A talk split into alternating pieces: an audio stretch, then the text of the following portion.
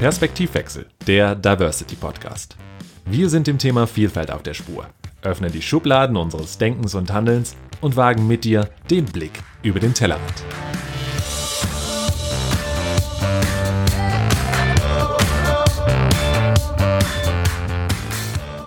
Hallo allerseits zu einer neuen Ausgabe von Perspektivwechsel, dem Diversity Podcast. Schön, dass du wieder dabei bist. Heute geht es bei uns um das Thema Rassismus in Deutschland. Ein sehr kontrovers diskutiertes Thema und das nicht erst seit der Black Lives Matter Bewegung.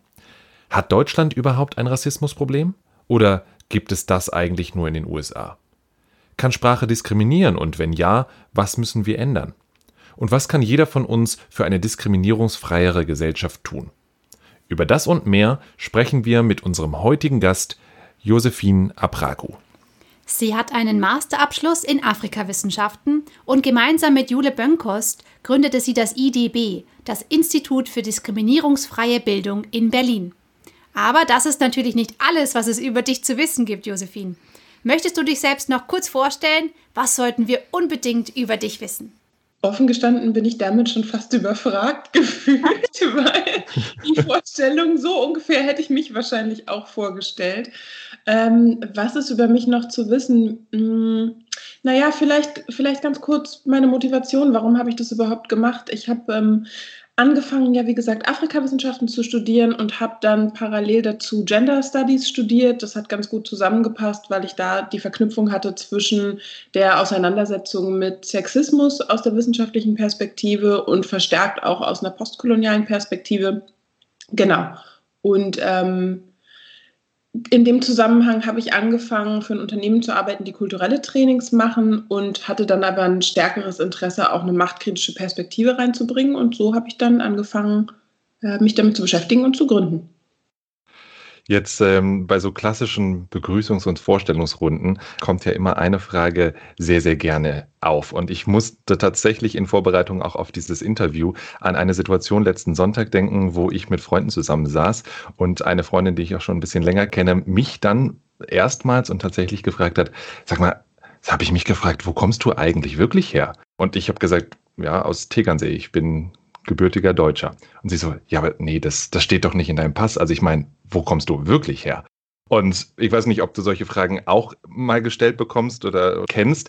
Und äh, die Frage steht ja vielfach auch in der Kritik und wird als häufig rassistisch motiviert interpretiert. Wie stehst du zu dem Vorwurf beziehungsweise überhaupt dieser Frage als solches? Verbittet sie sich für dich oder ist sie eigentlich legitim und Ausdruck von Interesse einer Person?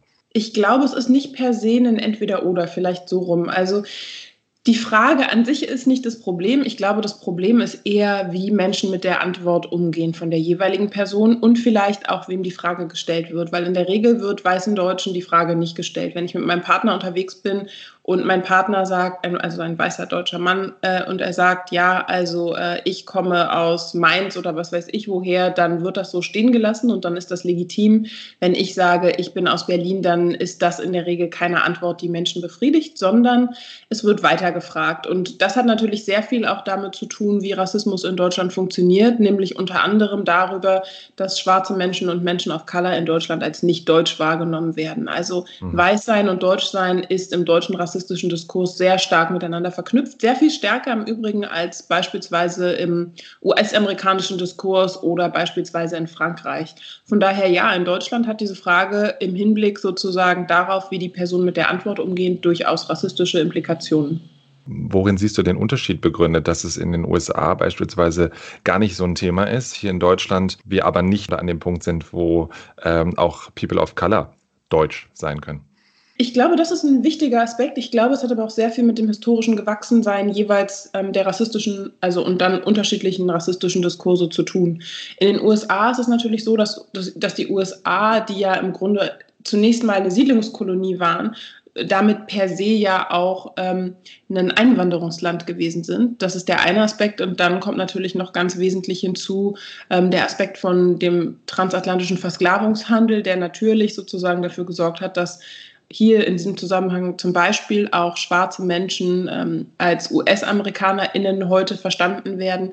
In Deutschland hingegen ist der rassistische Diskurs etwas anders gewachsen. mit der deutschen Kolonialzeit und in der ehemaligen Siedlungskolonie Deutsch-Südwestafrika hat es wirklich auch konkrete Regelungen gegeben, die schwarze Menschen explizit auch ausschließen sollten von einer deutschen Staatsbürgerinnenschaft. Und ich denke, das ist schon etwas, was wir uns anschauen müssen und was eben bis in die Gegenwart wirkt, unter anderem in der Vorstellung, weiße Menschen können deutsch sein, schwarze Menschen und Menschen of Color hingegen nicht.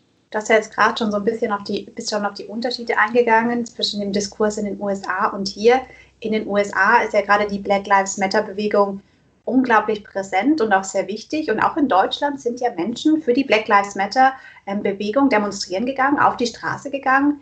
Allerdings immer noch hauptsächlich so, um die Situation in den USA sozusagen zu verbessern und sich da zu positionieren und eigentlich weniger, um sich in Deutschland für das Thema einzusetzen.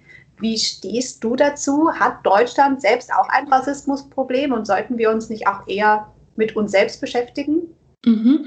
Also aus meiner Perspektive kann ich gar nicht unbedingt unterschreiben, dass die Menschen, die hier im Rahmen von BLM auf die Straße gegangen sind, ähm, das per se so sehr gemacht haben, um ein Augenmerk auf die USA zu werfen, sondern ich nehme das schon sehr stark so wahr, dass es hier darum geht, auch aufzuzeigen, inwiefern Rassismus natürlich auch in Deutschland ein großes und vor allem auch strukturelles Problem ist. Mhm. So nehme ich das wahr. Das hängt aber natürlich auch damit zusammen, dass ich 2016 und 2017 selber ähm, jeweils eine BLM-Demo in Berlin organisiert habe. Mhm. Und uns war es damals sehr wichtig, sowohl im Hinblick im Übrigen auf die Route als auch im Hinblick auf die Themen, die wir ansprechen, aufzuzeigen, dass Rassismus und hier ganz spezifisch ja auch antischwarzer Rassismus ein globales Phänomen ist, was sich überall auf der Welt zeigt, auf unterschiedliche Arten und Weisen. Und dafür gibt es viele Beispiele. Rassistische Polizeigewalt in den USA, wie auch in Deutschland im Übrigen, sind da ein wesentliches Beispiel. Aber natürlich auch die Auseinandersetzung beispielsweise mit Flucht und Migration, die Tatsache, dass äh, schwarze Menschen aktuell unter, also ich glaube, der Begriff Sklaven ähnlich reicht hier gar nicht aus, ähnlichen ähm, Umständen aktuell zum Beispiel in Libyen unterjocht sind im Grunde sind dafür einige Beispiele von wirklich etlichen Beispielen, die das aufzeigt. Wir haben, als wir damals die Demos in Berlin haben stattfinden lassen, beispielsweise darauf geachtet, dass wir den Aspekt der Straßenbenennungen, also es gibt ja bis in die Gegenwart Straßen, die nach Kolonialverbrechern genannt sind, ähm, dass wir diesen Aspekt mit aufgreifen, aber natürlich auch rassistische Polizeigewalt hierzulande beispielsweise. Und die ist durchaus da. Also ich glaube, sie ist teilweise weniger präsent, als das in den USA der Fall ist. Das hängt allerdings aus meiner Perspektive auch sehr stark damit zusammen, dass wenn wir uns in Deutschland mit Rassismus beschäftigen, insbesondere wenn wir das aus einer vorherrschenden und gängigen Perspektive im Hinblick auf das Thema machen, dann findet das oft auf eine Art und Weise statt, die Rassismus eben gerne in, in außerhalb von Deutschland verweisen möchte. Und da geht der Blick sehr schnell auf die USA. Und ich glaube, das verschiebt manchmal so ein bisschen das Bild. Und ich glaube, die aktuellen Wochen haben sehr gut verdeutlicht, dass natürlich rassistische Polizeigewalt auch in Deutschland ein Problem ist. Aber wenn wir den Fokus eben sehr stark nach außen schieben, dann ist es nicht mehr notwendig und äh, auf uns selbst zu gucken. Und ich glaube, das ist etwas, was wir machen müssen und was die BLM-Bewegung ähm, auch in Deutschland und auch in diesem Sommer aus meiner Sicht versucht hat, auch aufzuzeigen dann auch als Chance zu sehen, den Blickwinkel jetzt auch mal nach innen zu richten und ähm, das Interesse auch der Menschen zu nutzen, weil wir wissen ja nicht, wie lange es sozusagen wirklich noch da ist. Ich weiß gerade gar nicht, ob ich, ob ich sagen würde, das als Chance auch zu nutzen, sondern vielleicht so, die logische Konsequenz ist die, wenn wir behaupten von uns, dass wir gegen Rassismus eintreten wollen, und zwar auch unabhängig davon, ob wir das aus einer Perspektive machen, sozusagen die Rassismus selbst erfährt oder eben aus einer weißen Perspektive, die Rassismus, die im Kontext von Rassismus privilegiert ist, ähm, dann ist es unsere Pflicht, auch immer auf uns selbst zu gucken. Anders geht es gar nicht. Es ist, zumal der andere Aspekt ist, wir haben vergleichsweise viel mehr Kontrolle darüber oder Einfluss zumindest darauf, was hier passiert. Und notwendigerweise ist daran gekoppelt, dass wir uns auch, auch, auch selbst in den Blick nehmen. Jetzt hattest du ja das Thema Rassismus in der Polizei, in der deutschen Polizei schon mal erwähnt. Und trotzdem hat ja Horst Seehofer kürzlich erst gesagt, eine Studie zum Thema Rassismus in der Polizei brauchen wir nicht, sondern das muss eine breite angelegte Studie überhaupt zu dem Thema Rassismus in unserer Gesellschaft sein. Macht sowas wirklich Sinn? Kann so eine breite Studie wirklich gute Ergebnisse liefern? Oder sagst du, nee, gerade im Bereich der Polizei äh, muss so eine Studie erfolgen, hier muss was aufgedeckt werden und ähm, da muss was passieren? Naja, ich glaube, es ist dann am Ende des Tages so ein bisschen Auslegungssache und die Frage, ähm, wer eine solche, äh, dann breite Studie sozusagen übernehmen würde, weil ich könnte mir vorstellen, dass Leute, die in der aktuellen Rassismusforschung beispielsweise tätig sind, also die tatsächlich dann auch über die nötige Expertise verfügen, eine solche Studie überhaupt durchzuführen, da sicherlich auch unterschiedliche Aspekte sich anschauen würden. Ich glaube, es muss kein Entweder-Oder sein. Ich kann mir vorstellen, dass natürlich Horst Seehofer versucht, damit ähm, die Polizei aus dem Fokus zu nehmen. Das würde ich nicht machen, aus einem einfachen Grund. Die Polizei ist ein staatliches Organ und wir müssen davon ausgehen können, dass staatliche Organe, zumindest die, sich an formale Gesetzgebungen halten und rassistische Diskriminierung ist entgegen des Gesetzes. Deswegen sollte es eigentlich in seinem eigenen Interesse sein, eine solche Studie, äh, sich darauf zu berufen, dass es eine solche Studie irgendwann geben kann, beziehungsweise auf die Ergebnisse sich dann zu berufen, wenn er davon ausgeht, dass es keinen Rassismus gibt. Andererseits muss ich natürlich sagen, dass ähm, wenn er eine solche Studie verweigert, das für mich offen gestanden das größte Eingeständnis dafür ist, dass es offensichtlich Rass äh, Rassismus in der Polizei gibt und natürlich auch strukturellen Rassismus. Und wenn ich jetzt zum Beispiel denke an Workshops, die wir geben, haben durchaus schon auch Menschen von der Polizei da gehabt, die gesagt haben, naja, also was wir zum Beispiel sehen ist in Unterrichtsmaterialien, wenn wir jetzt TäterInnenprofile uns anschauen, dass die durchaus sozusagen ähm, rassismusrelevante Elemente haben. Jetzt ähm, hast du schon angesprochen, dass du ähm, unter anderem auch Antirassismus-Workshops gibst. Kannst du noch mal kurz erklären, was ist so das Ziel deiner Workshops und wer kann oder wer sollte hier eigentlich mitmachen? Also wir haben sehr unterschiedliche Workshops. Das hängt natürlich auch damit zusammen, dass wir mit wirklich sehr unterschiedlichen Organisationen beispielsweise zusammenarbeiten. Also um vielleicht einen wirklich sehr groben Abriss davon zu geben, wir arbeiten mit wirtschaftlich agierenden Unternehmen, wir arbeiten mit Museen, mit Theaterhäusern, ähm, also wirklich mit, mit Festivals, mit gemeinnützigen Vereinen. Das ist wirklich sehr, sehr unterschiedlich. Ich kann also nicht sagen, wir arbeiten vor allem mit einer Zielgruppe zusammen. Ähm, grundsätzlich und insbesondere auch in der vergangenen Zeit ist es so, dass diejenigen, die mit uns zusammenarbeiten, in der Regel ein Interesse daran haben, ihre eigene Arbeit rassismuskritisch zu reflektieren. Das heißt, wir arbeiten meistens mit Leuten zusammen, die sich sowieso dafür interessieren und die nicht so sehr auf Abwehr sind. Was im Übrigen nicht unbedingt schlecht ist. Wir kriegen oft die Frage, na ja, aber wenn das ja eh nur die sind, die sich sowieso schon interessieren, was bringt das dann überhaupt?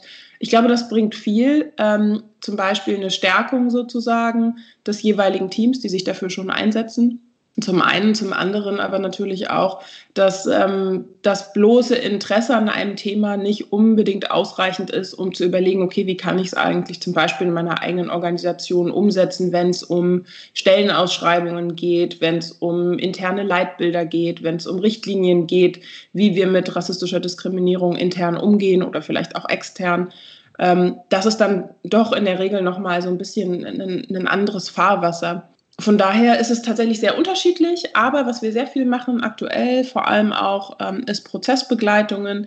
Wir arbeiten aktuell sehr viel mit Organisationen zusammen, in denen vor allem weiß positionierte Menschen arbeiten, die sich überlegen, okay, hm, also was bedeutet das eigentlich für unsere Arbeit? Wie können wir dafür Sorge tragen, dass schwarze Menschen und Menschen of Color, wenn sie hier arbeiten wollen, tatsächlich hier auch in Sicherheit arbeiten? Und vor allem auch, wie können wir dafür sorgen, dass schwarze Menschen und Menschen of Color überhaupt anfangen, sich auf die jeweiligen Stellen zu bewerben? Von daher finde ich es gerade schwierig, das zusammenzufassen, weil es im Moment wirklich sehr unterschiedlich ist. Was wir tatsächlich auch machen, ist, dass wir offene Workshops anbieten. Das heißt, ähm, Leute, die sich grundsätzlich einfach dafür interessieren oder die sich für eine persönliche Auseinandersetzung zum Beispiel mit ihrem eigenen Weißsein interessieren und eben überlegen wollen, okay, wie kann ich eigentlich eine gute Verbündete sein beispielsweise, die haben natürlich immer auch die Möglichkeit, in, in offene Angebote sozusagen dazu zu kommen.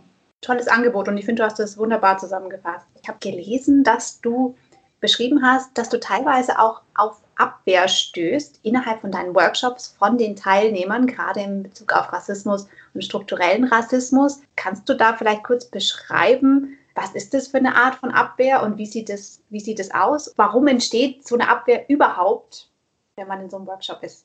Ich glaube, was, was wir uns bewusst machen müssen, ist, dass das Rassismusverständnis, was in unserer Gesellschaft ein geteiltes und auch allgemein gängiges ist, dazu beiträgt, dass Rassismus bestehen bleibt. In unserer Gesellschaft wird davon ausgegangen, Rassismus ist sozusagen die böse Absicht. Das sind EinzeltäterInnen, die Nazis sind, die rechtsradikal sind oder die die AfD wählen. Mit uns allen hat es nichts zu tun. Also Rassismus ist sozusagen die absichtliche, böse und ganz schreckliche Tat. Entsprechend ist für weiße Personen, von denen die Abwehr ja ausgeht, die Vorstellung, selbst Teil eines rassistischen Systems zu sein, etwas ganz Schreckliches, was sie von sich weisen wollen in aller Regel. Und entsprechend wird es notwendig, sozusagen auf Abwehr zu gehen. Abwehr zeigt sich ganz unterschiedlich. Das kann von Türen knallen, Raum verlassen bis hin zu Tränen, Wutausbrüche, sich nicht mehr sozusagen am Seminargeschehen zu beteiligen, schweigen, zu versuchen, sich mit anderen weißen Menschen zu verbünden, den Workshop zu unterbrechen oder was weiß ich. Also meine, meine Kollegin sagt immer, der Abwehr sind keine Grenzen gesetzt, also der, beziehungsweise der Kreativität im Hinblick darauf sind keine Grenzen gesetzt. Ich verwende hier in dem Zusammenhang sehr ungern den Begriff Kreativität, weil er so schön ist und Abwehr tatsächlich nicht schön ist. Aber das zeigt sich ganz unterschiedlich und ich glaube, was dadurch passiert ist oder was, was in dem Moment passiert ist, ist die Vorstellung, oder vielleicht so rum besser gesagt, sich selbst als Teil dieses Systems wahrzunehmen, ist im Großen und Ganzen wird als eine Art Beleidigung aufgefasst. Und klar, wenn wir ein Rassismusverständnis haben, was davon ausgeht, wir sind sozusagen böse Menschen, wenn wir jemals in unserem Leben rassistisch gehandelt haben, dann ist das nachvollziehbar. Und ich glaube, Teil meiner Arbeit ist ja, von diesem Verständnis wegzukommen und auch von diesem dichotomen Denken wegzukommen. Was übrigens diskriminierungsrelevant insgesamt ist, weil Diskriminierung dazu beiträgt, dass wir insgesamt in Gegensatzpaaren denken, Mann, Frau, schwarz, weiß, gut, böse und so weiter.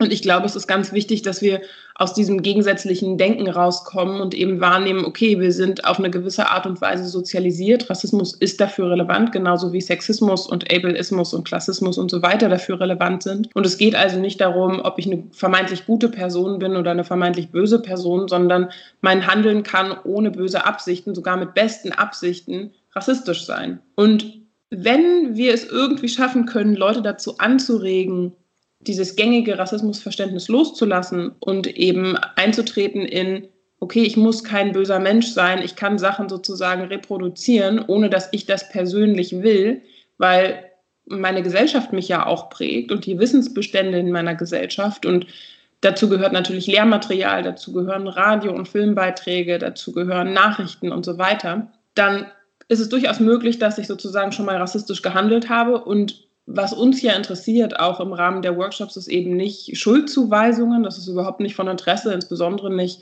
wenn wir von uns sagen, okay, wir wollen gegen Diskriminierung insgesamt und gegen Rassismus spezifisch eintreten, sondern worum es am Ende des Tages ja geht, ist zu überlegen, welche Handlungsoptionen habe ich eigentlich? Wie kann ich eigentlich mit den Wissensbeständen, die ich vielleicht bisher nie hinterfragt habe, wie kann ich mit denen kritisch umgehen und auch welche Verantwortlichkeiten kann ich übernehmen? Das ist es, wo wir am Ende des Tages hinwollen.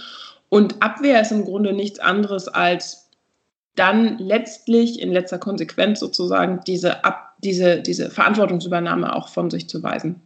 Das impliziert ja so ein bisschen, man kann nicht nicht rassistisch sein. Also gefühlt liegt es bei jedem irgendwie mal mehr, mal weniger ausgeprägt in der Natur, rassistisch, rassistische Tendenzen zu haben, oder?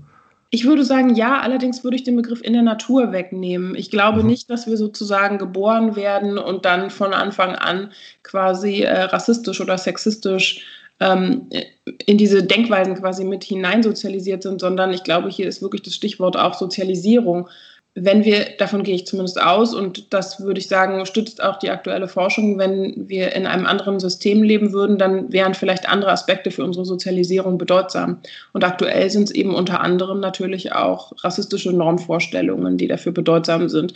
Was sich aber daraus ergibt, ist, wir können uns dem gar nicht entziehen, sondern wir werden mit diesen Wissensbeständen groß. Und das Perfide ist ja an rassistischen Wissensbeständen wie natürlich auch an anderen diskriminierenden Wissensbeständen, dass sie immer und immer und immer wiederholt werden, und zwar in Teilstücken. Das heißt, wir haben eigentlich relativ selten eine krasse rassistische Aussage in einem Teilstück, sondern dann gibt es irgendwie in der dritten Klasse ein Unterrichtsmaterial, was einen rassismusrelevanten Aspekt hat. Und dann gibt es in der zehnten Klasse im Matheunterricht ein Material. Das heißt, wir haben immer und immer und immer wieder Teilaspekte von rassistischen Botschaften, die uns begleiten und die wiederholt werden. Das heißt, wir erkennen sie auf eine gewisse Art und können sie zusammenfügen, auch wenn wir es manchmal gar nicht konkret benennen können, was es eigentlich ist. Und ich glaube, darin liegt eben der größte Teil auch der Problematik. Jetzt hast du in einer Kolumne mal geschrieben, dass ähm, von dir häufig erwartet wird, deine eigenen Rassismuserfahrungen zu teilen. Mhm. Ähm, so ein bisschen, vielleicht geht das mit dieser guten Absicht einher. Ich interessiere mich für dich, also kann ich nicht rassistisch sein. Erzähl mir mehr. Äh, und du hast mal gesagt, Fragen zu deiner persönlichen Rassismuserfahrung gehören irgendwie nicht in diesen Raum. Kannst du sagen, warum? Naja, also ich glaube mehrere Sachen. Die, Sa die Arbeit, die ich mache, mache ich ja nicht ausschließlich aus einer betroffenen Perspektive. Klar, die ist relevant, weil es be bedeutsam dafür ist, wie ich in der Lage bin, Rassismen wahrzunehmen. Ähm, das ist im Übrigen mit auch einer der Gründe, warum meine Kollegin und ich im schwarz-weißen Team arbeiten. Wir haben in Teilen unterschiedliche Verantwortungen, wenn es um unsere Arbeit geht. Ich erfahre Rassismus und habe ein Fachwissen dazu und meine Kollegin erfährt keinen Rassismus und hat trotzdem ein Fachwissen dazu. Aber dieses Erfahrungswissen ist natürlich bedeutsam insofern, als dass die Aspekte oder manchmal auch die Stimmungen, die ich schon wahrnehme, die bei ihr vielleicht noch gar nicht ankommen, einfach Teil meines Erfahrungswissens sind. Das heißt, ich habe quasi ganz andere Fühler sozusagen manchmal für die Situation, vielleicht so. Aber natürlich habe ich trotzdem, und das finde ich schon auch wichtig, äh, da mitzudenken, Fachwissen dazu. Also nicht jede Person, die Rassismuserfahrungen macht, kann diese Arbeit machen, einfach nur weil sie Rassismuserfahrungen gemacht hat, sondern dazu gehört tatsächlich auch schon relativ viel auch fachliche Auseinandersetzung mit dem Thema. Vielleicht so. Und mich einfach nur zu reduzieren dann in dem Moment auf meine quasi auf meine Rassismuserfahrungen spricht mir in Teilen mein Fachwissen ab. Das ist der eine Aspekt. Der andere Aspekt ist, das sind keine schönen Erfahrungen. Das sind Erfahrungen, die durchaus traumatisch sind. Es gibt wissenschaftliche Auseinandersetzungen dazu, insbesondere in der Psychologie, die sich damit beschäftigen, ähm, dass Rassismuserfahrungen in der Psychologie als Traumata anerkannt werden. Und ich finde, oftmals in der Situation, in denen ich solche Fragen gestellt bekomme, in einer Podiumsdiskussion oder so, ist absolut nicht der Raum, um über Traumaerfahrungen zu sprechen, sondern sowas würde ich in der Therapie machen, aber das würde ich nicht in der Öffentlichkeit machen, in der Hoffnung, dass Menschen sozusagen daraus lernen. Der dritte Aspekt ähm, den ich hier auch noch benennen wollen würde, ist, insbesondere im Hinblick auf die Forschung in der Pädagogik oder in unterschiedlichen pädagogischen Fachrichtungen ist relativ klar geworden, und zwar ähm, im Hinblick auf den Holocaust, dass die, äh, das Erzählen einerseits von traumatischen Erfahrungen, aber auch sozusagen ähm, die Veranschaulichung von Gewalt anhand von Bildern wirkungslos ist, um Menschen dazu zu bewegen, ihre Perspektive zu verändern und um Menschen dazu zu bewegen, ihr Handeln zu verändern. Mhm. Das heißt, wenn ich also weiß, dass ich nichts damit letzten Endes äh, real bewirken kann, dass ich von meinen persönlichen Traumata erzähle, warum sollte ich in einer Situation, die dafür absolut nicht geschaffen ist und die für mich ja in keinster Weise zuträglich ist, davon erzählen? Finde ich einen ganz interessanten Aspekt, war mir nicht geläufig, weil wenn man einfach auch mal nur den Fernseher einschaltet, die Dokumentation sich anschaut oder bei YouTube durchstöbert, es geht immer um die Interviews mit Opfern einer gewissen, ja, teilweise auch rassistischen Bewegung, äh, die dann erzählen, was sie alles erlebt haben. Und es löst natürlich Betroffenheit aus, aber es stimmt schon, zu einem wirklichen Umdenken führt es selten. Was Würdest du denn sagen, oder da gibt es sicherlich auch Erkenntnisse zu, was braucht es denn im Umkehrschluss, wenn die persönlichen Geschichten nicht helfen zum Umdenken? Was hilft? Ich glaube, am Ende ist es in Teilen auch eine intrinsische Motivation und in Teilen auch einen Abgleich sozusagen mit den eigenen Werten. Wenn ich also für mich beanspruche, und das glaube ich funktioniert schon auch, wenn ich für mich beanspruche, okay, ich möchte Menschen nicht rassistisch diskriminieren. Und das haben wir viel auch in Workshops, dass Menschen reinkommen mit einem gängigen Rassismusverständnis und eben sagen, ja, mache ich ja sowieso nicht. Für mich sind alle Menschen gleich. Sowas hören wir viel. Oder bei uns in der Organisation gibt es keinen Rassismus. Hier arbeiten ja nur weiße Menschen. Als gäbe es zum Beispiel unter Männern, wenn, wenn Männer irgendwie alleine sind, keinen Sexismus. Komplett absurd. Ähm, dann ist ja sozusagen das, was wir versuchen auszulösen, zum einen sozusagen dieses Verständnis loszulassen, eben, okay, also ich kann mich selbst als Mensch wahrnehmen, der bemüht ist, nicht Rassismus zu reproduzieren, mache ich aber trotzdem ab und zu. Was mache ich damit? Also das ist ein wesentlicher Aspekt. Und dann tatsächlich aber auch zu sagen, okay, wenn ich, wenn ich meinen Werten folgen möchte und eben von mir das behaupten möchte, was muss ich dafür eigentlich machen? Vielleicht kriege ich das sozusagen nicht komplett umsonst. Vielleicht muss ich dafür mich wirklich auch ein bisschen in Bewegung setzen. Und das ist schon auch innere Arbeit, weil Rassismus sich wirklich überall in der Gesellschaft, in allen Zusammenhängen wieder und wieder und wieder und wieder und wieder zeigt. Und entsprechend müssen wir anfangen, alle Zusammenhänge kritisch zu reflektieren. Und das ist aufwendig. Und ich glaube, was da eben wichtig ist, insofern im Hinblick auf die intrinsische Motivation ist, bereit zu sein, tatsächlich auch zu lernen. Und Lernen ist ja nun mal einfach anstrengend. Also unabhängig davon, ob wir in die Grundschule gehen und anfangen, das Alphabet zu lernen oder ob wir eine neue Sportart lernen, Lernen ist mit Anstrengung verbunden. Das heißt, wenn man diese intrinsische Motivation hat, sich mit dem Thema beschäftigt, man kommt wahrscheinlich immer mal wieder in so eine Situation, wo man unbewusst was reproduziert, eben weil es strukturell so verankert ist. Das bedeutet ja auch was, was man, was man sozusagen immer auf dem Schirm haben sollte oder was eben lebenslanges Lernen auch bedeutet. Total, total. Und was ich manchmal versuche zu veranschaulichen ist, ja, stimmt, ich bin im Zusammenhang von Rassismus deprivilegiert. Ähm, das heißt, ich mache Rassismuserfahrungen, ich bin aber auch unheimlich privilegiert im Hinblick auf andere Sachen, zum Beispiel im Hinblick auf Klassismus. Ich habe eine hohe formale Ausbildung. Wenn ich ein Schreiben von, was weiß ich, dem Finanzamt bekomme, dann kann ich da vergleichsweise einfach darauf reagieren. Ähm, also ich bin schon in vielerlei Hinsicht auch recht privilegiert. Das heißt, ja, na klar, ich habe auch Situationen, in denen ich zum Beispiel Transfeindlichkeit reproduziere, auch wenn es natürlich überhaupt nicht meine Absicht ist, insbesondere nicht, weil ich ja ähm, im Rahmen sozusagen einer diskriminierungskritischen Bildung tätig bin.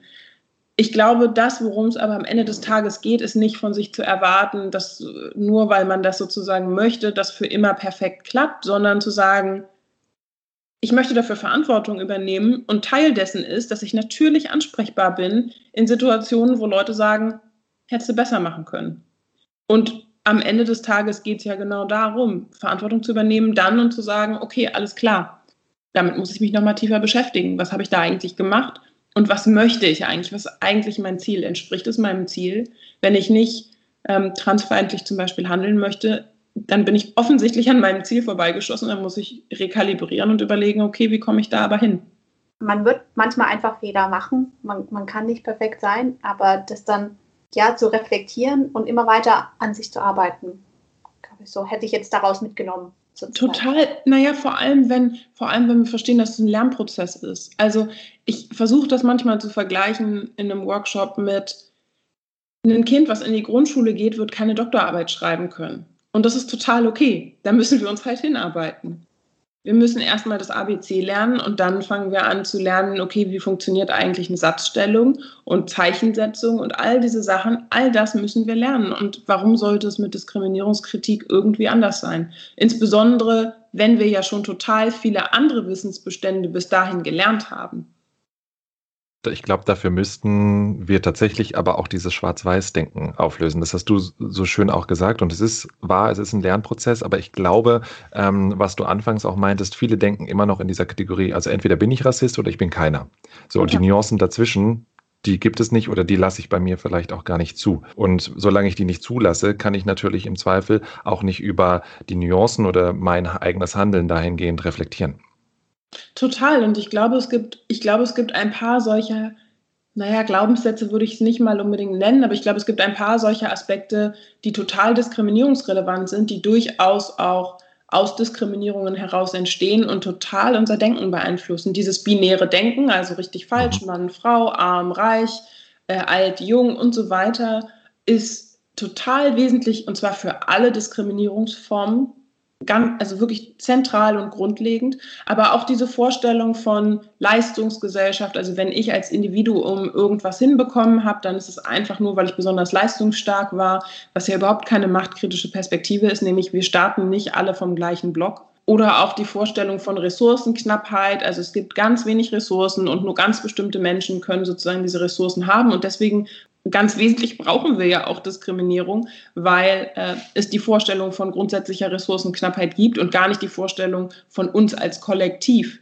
Also, und all diese Aspekte sind ganz zentral für Diskriminierung, für die Art und Weise, wie Diskriminierung funktionieren, und zwar für alle Formen von Diskriminierung, und sind ganz grundlegend für die Art und Weise, insbesondere auch in einer kapitalistischen Gesellschaft, wie unser Denken strukturiert ist.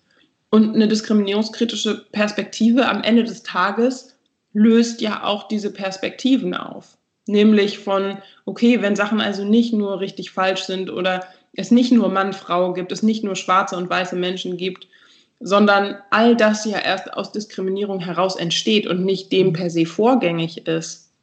Und offensichtlich wir in Spektren denken können ähm, und wir uns als Kollektiv wahrnehmen können. Was bedeutet das eigentlich? Also das, das geht ja schon auch ein bisschen in Richtung von ähm, einer Vision am Ende des Tages von unserer Gesellschaft aus diskriminierungskritischer Perspektive. Absolut. Ich würde gerne noch auf ein anderes Thema zurückgehen, was du vorhin schon mal angesprochen hattest. Mhm. Und zwar hattest du gesagt, es gibt ja in Deutschland immer auch noch diskriminierende Straßennamen, die ja auch in der Kritik stehen. Ähm, etwa Mohrenstraße als ein Beispiel. Und du setzt dich ja auch gerade in Berlin viel für die Umbenennung von diesen Straßennamen ein. Ich habe auch gelesen, dass es da teilweise von den Anwohnern auch starke Kritik gab wegen der Umbenennung. Das kann ich gar nicht so richtig nachvollziehen, weil eigentlich das Thema Straßennamen ja gar nicht so emotional besetzt sein sollte. Was ist deine Meinung? Wieso gibt es da überhaupt Kritik an sowas und wie reagierst du darauf, wenn du mit sowas mhm. konfrontiert wirst? Naja, ich glaube, die Kritik, ich könnte mir vorstellen, dass die AnwohnerInnen das ähm, in Teilen anders sehen, aber ich denke, ein wesentlicher Aspekt dieser Kritik ist Deutungshoheit. Also wer darf sozusagen mitentscheiden, wer gehört, und das ist ja die Frage am Ende des Tages auch, wer gehört sozusagen zu Deutschland und damit auch der Wir-Gruppe, die sich ja als weiß imaginiert ähm, das ist der eine Aspekt, aber natürlich auch, wer darf über unsere Geschichte entscheiden. Und mit Geschichte meine ich, wie Geschichte geschrieben wird. In der Regel ist es so, dass Menschen, die sich nicht explizit mit Kolonialismus beschäftigen, Kolonialismus als etwas wahrnehmen, was ähm, sehr quasi positiv war, zum Beispiel auch für die Kolonien selbst, was etwas ja fast schon romantisiertes von Südseereisen, von Entdeckertum und so weiter hat und ähm, die Erfahrung, die ich gemacht habe im Hinblick auf die Arbeit, die ich zum Beispiel im sogenannten afrikanischen Viertel geleistet habe, ist, dass die Menschen sehr stark eine Vorstellung haben von, naja, Kolonialismus war ja gar nicht so schlimm, andere waren viel schlimmer, Deutschland hatte kaum Kolonien und ähm, die Kolonialzeit an sich war ja eigentlich eine Form von erster Entwicklungshilfe und so weiter. Also da sind schon viele auch sehr romantisierte Vorstellungen und mit einem anderen Narrativ konfrontiert zu werden, kam nicht gut an. Also ich weiß das selbst noch von Stadtrundgängen, dass Leute irgendwie ähm, aus den Fenstern gebrüllt haben und Sachen gesagt haben wie, ja, ihr erzählt nur Lügen und was weiß ich, bis hin zu wirklich krass rassistischen Sachen, ist mein Eindruck einfach, dass das sozusagen mit, mit der wesentlichste Aspekt ist. Also wer darf mitentscheiden? Wer, wer darf in Deutschland auch Dinge entscheiden? Wer darf sich wie einbringen? Wer darf mitbestimmen, wie wir die Geschichte auch im Nachhinein interpretieren und so weiter. Also ich denke, das sind die, die ganz grundlegenden Fragen. Es ist ja auch eine Form von, von Sprache. Du investierst auch extrem viel in das Thema diskriminierungsfreie Sprache als Instrument gegen Rassismus. Ich kenne das selbst. Es gibt häufig Feedback, äh, sehr negatives Feedback, so unter dem Motto, ach, man darf ja auch gar nichts mehr sagen in Deutschland. Wie, wie reagierst du auf so, solches Feedback? Darf man gar nichts mehr sagen? Beziehungsweise warum ist diskriminierungsfreie Sprache so essentiell und so wichtig? Ich würde vielleicht einen Schritt zurückgehen und zwar, Sprache ist ja selbst, wenn wir sie kritisch denken, im Hinblick auf Diskriminierung nicht diskriminierungsfrei, sondern im Moment ist ja vor allem auch der Versuch, Diskriminierungskritik in Sprache zu üben. Und das funktioniert auch unter, über Unterbrechungen, zum Beispiel ähm, mit dem Gender-Sternchen, über das viele Leute ja auch stolpern, ach, das ist so kompliziert, warum müssen wir es so machen? Ja, weil wir anfangen müssen, grundsätzlich uns zu fragen, wen meinen wir eigentlich mit und wie bezeichnen wir Leute? Sind das Bezeichnungen, die diese Menschen selbst für sich wählen oder sind das Bezeichnungen, die wir halt gerade als Mehrheitsgesellschaft passend finden? Also das sind Fragen, die da mit reinspielen. Ich, ich finde es so spannend, dass Leute sagen, man darf gar nichts mehr sagen, weil es stimmt ja nicht. Also sowas wie ich gehe einkaufen und kaufe irgendwie einen Laib Brot und einen Pfund Kaffee sind ja kein Problem, sondern es geht tatsächlich ja dann um Zusammenhänge, wo es auch am Ende des Tages um Menschenrechte geht. Und ich finde es so spannend, äh, ein Kollege von mir, Malcolm Ohanwe, hat vor kurzem gesagt, naja, es geht ja nicht darum, dass Leute es nicht dürfen. Die Frage ist, warum wollen Leute überhaupt diskriminierende Begriffe verwenden? Und das ist, finde ich, tatsächlich das, was auch Sinn macht, in den Fokus zu stellen. Woher kommt dieses tiefe Bedürfnis, weiterhin diskriminierende Sprache verwenden zu können? Und hier geht es natürlich auch ums Aufrechterhalten der eigenen Privilegien. Hier geht es auch ums Aufrechterhalten von Deutungshoheit. Ich darf als Person, die von etwas nicht betroffen ist, Gruppen bezeichnen zum Beispiel. Ich persönlich kann es nicht so gut verstehen. Also ich verstehe, ich verstehe nicht, woher sozusagen dieser gefühlte Schmerz kommt. Das ist, weil, ähm, das ist natürlich immer so ein bisschen glaube ich, dann auch eine Persönlichkeitssache. Für mich ist grundsätzlich wichtig, dass irgendwie Menschen mitdenke mit ihren unterschiedlichen Herausforderungen, mit den unterschiedlichen Kämpfen und ich Menschen irgendwie nicht beleidige, unabhängig davon, ob ich es will oder nicht. Und das gehört für mich dazu. Glaubst du, dieses Hoheitsbedürfnis, was du jetzt auch so angesprochen hast, passiert bewusst, also dass Leute das bewusst ausschlachten? Ich stelle mir immer nur vor, das hat viel mit dem Argument zu tun, naja, das war schon immer so, der Begriff ist halt da und ich meine es ja auch gar nicht böse. Also das sagt man halt so. Naja, ich finde ich find diese Argumentation total spannend, weil Sprache kann natürlich nicht schon immer so gewesen sein. Also meine Mutter hat mal als Beispiel gebracht, wenn eine Person jetzt sagen würde, die Dirne wächst die Schuhe, dann würden jetzt vermutlich Leute sagen, was? Mhm. Ähm, also von daher, ja, Sprache verändert sich grundsätzlich und wen wir mitdenken, verändert sich damit natürlich auch. Unsere Gesellschaft verändert sich ja im Übrigen auch.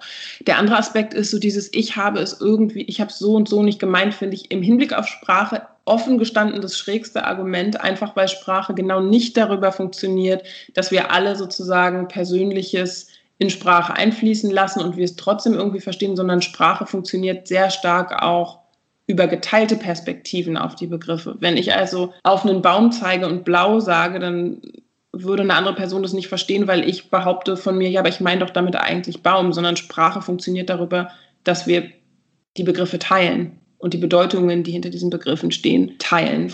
Was würdest du sagen, was muss passieren, damit unsere Gesellschaft diskriminierungs- und rassismusfreier wird? Und was kann vielleicht auch jeder ganz individuell dazu beitragen, so jetzt für, die, für unsere Zuhörer? Mhm. Ich glaube, was ganz wichtig ist, ich sage das jetzt mal im Hinblick zum Beispiel auf Organisationen, weil wir ja sehr viel Prozessbegleitung auch gerade aktuell machen, ist, ähm, dass es einfach klare Regeln und Maßnahmen geben muss. Wir können also nicht mit dem gängigen Rassismusverständnis sagen, na ja, wir meinen es alle sowieso nicht böse, sondern wir müssen mitdenken, dass Rassismus als Form von Diskriminierung strukturell ist. Das heißt, sie durchzieht alles, unabhängig davon, wie wir es für uns persönlich beanspruchen. Wir müssen also davon ausgehen, Rassismus wird reproduziert werden, es wird Rassismusvorfälle geben und wir brauchen einen klaren Umgang damit, was wir machen, wenn es solche Vorfälle gibt. Also sozusagen schon davon auszugehen, dass es diese Vorfälle gibt und nicht, nicht jedes Mal in die Situation zu kommen, dass wir dann immer per se neu reagieren müssen und ach Gott, was machen wir jetzt mit diesem Fall, sondern es muss klar sein, es wird passieren. Und wir brauchen einen klaren Ablauf, wenn das passiert. Zum Beispiel in der Organisation. Aber das hängt ja nicht nur mit Organisationen zusammen. Ich würde mir das auch zunehmend wünschen mit dem, also als ein Beispiel, das LADG, das Landesantidiskriminierungsgesetz in Berlin beispielsweise, ist ja dafür schon ein Ansatz, denke ich. Aber ich glaube, wir brauchen wirklich einfach mehr Regelungen im Umgang damit. Das ist der eine Aspekt. Andererseits im Hinblick jetzt auf, ähm, auf Rechtsprechung ist es genauso wichtig, dass es einfach ein klares und geteiltes Verständnis darüber gibt, was aus der Forschung kommt im Übrigen, was Rassismus als Form von Diskriminierung überhaupt ist. Ich habe ähm, einen Workshop schon mal gemacht, zum Beispiel mit Leuten, die als RichterInnen tätig sind und die meinten, das ist total schwierig für uns, weil ne, am Ende des Tages hängt es von der Einzelperson ab, wie ich es auslege. Und das ist natürlich echt schwierig, wenn wir wissen, okay, also strukturelle Diskriminierung ist ein Ding, dann reicht das nicht aus, dass wir jeweils auf die Einzelpersonen sozusagen gucken und das von denen abhängig machen, wie sie es wie sie es sozusagen für sich definieren und verstehen. Also es muss ein klares und ein geteiltes Wissen darüber geben, was Rassismus als Form von struktureller Diskriminierung eigentlich ist. Im Hinblick auf die persönliche Ebene, glaube ich, ist es wirklich wichtig, sich selbst anzugucken und sich einzugestehen, ich bin also in einem rassistischen System groß geworden mit seinen Wissensbeständen. Ich mache Sachen, die ich vielleicht nicht unbedingt machen möchte oder von denen ich von mir behaupte, dass ich sie gar nicht mache und Raum zu schaffen, aber tatsächlich da auch hinzusehen und zu überlegen, okay, also wo reproduziere ich es doch? Und dafür ist unabdingbar, dass wir ein Verständnis davon bekommen, ja, was ist struktureller Rassismus eigentlich? Wie äußert der sich eigentlich? Auf welchen gesellschaftlichen Ebenen, in welchen Zusammenhängen? Wie äußert er sich in mir selbst auch durch mein eigenes Handeln? Also dafür einen Raum zu schaffen und am Ende des Tages bedeutet das für weiße Menschen zum einen emotionale Bildung, nämlich zugehen, dass diese Abwehr in einem auch immer wieder aufkommt. Dieses Gefühl von, aber ich habe doch eigentlich gar nichts gemacht. Was will die Person denn jetzt von mir? Also einen, einen, wirklich produktiven Umgang auch mit den eigenen Emotionen zu finden, das ist total wichtig. Und aber auch eine Bildung zum Thema Rassismus und zum Gewachsensein von Rassismus. Also Reflexion, Eingestehen und kontinuierliches Lernen. Sowohl emotionale Bildung als auch sozusagen ja. fachliche Bildung.